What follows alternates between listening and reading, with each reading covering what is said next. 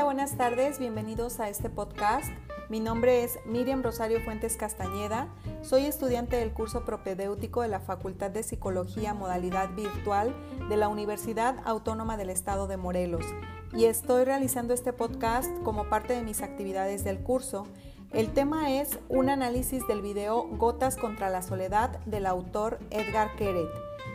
Bueno, podemos apreciar en un inicio del cuento al locutor sentado en un banco de madera en un fondo blanco, el cual poco a poco y conforme va relatando el cuento van apareciendo imágenes tipo vintage que van dando vida al relato junto con su voz.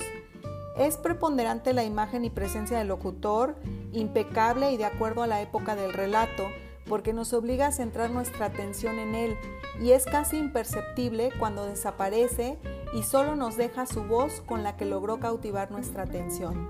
Podemos también apreciar en la narrativa de la cápsula las animaciones y una ambientación con la radio, las cartas, los muebles y los marcos de los portarretratos que nos evoca una época probablemente de los años 60.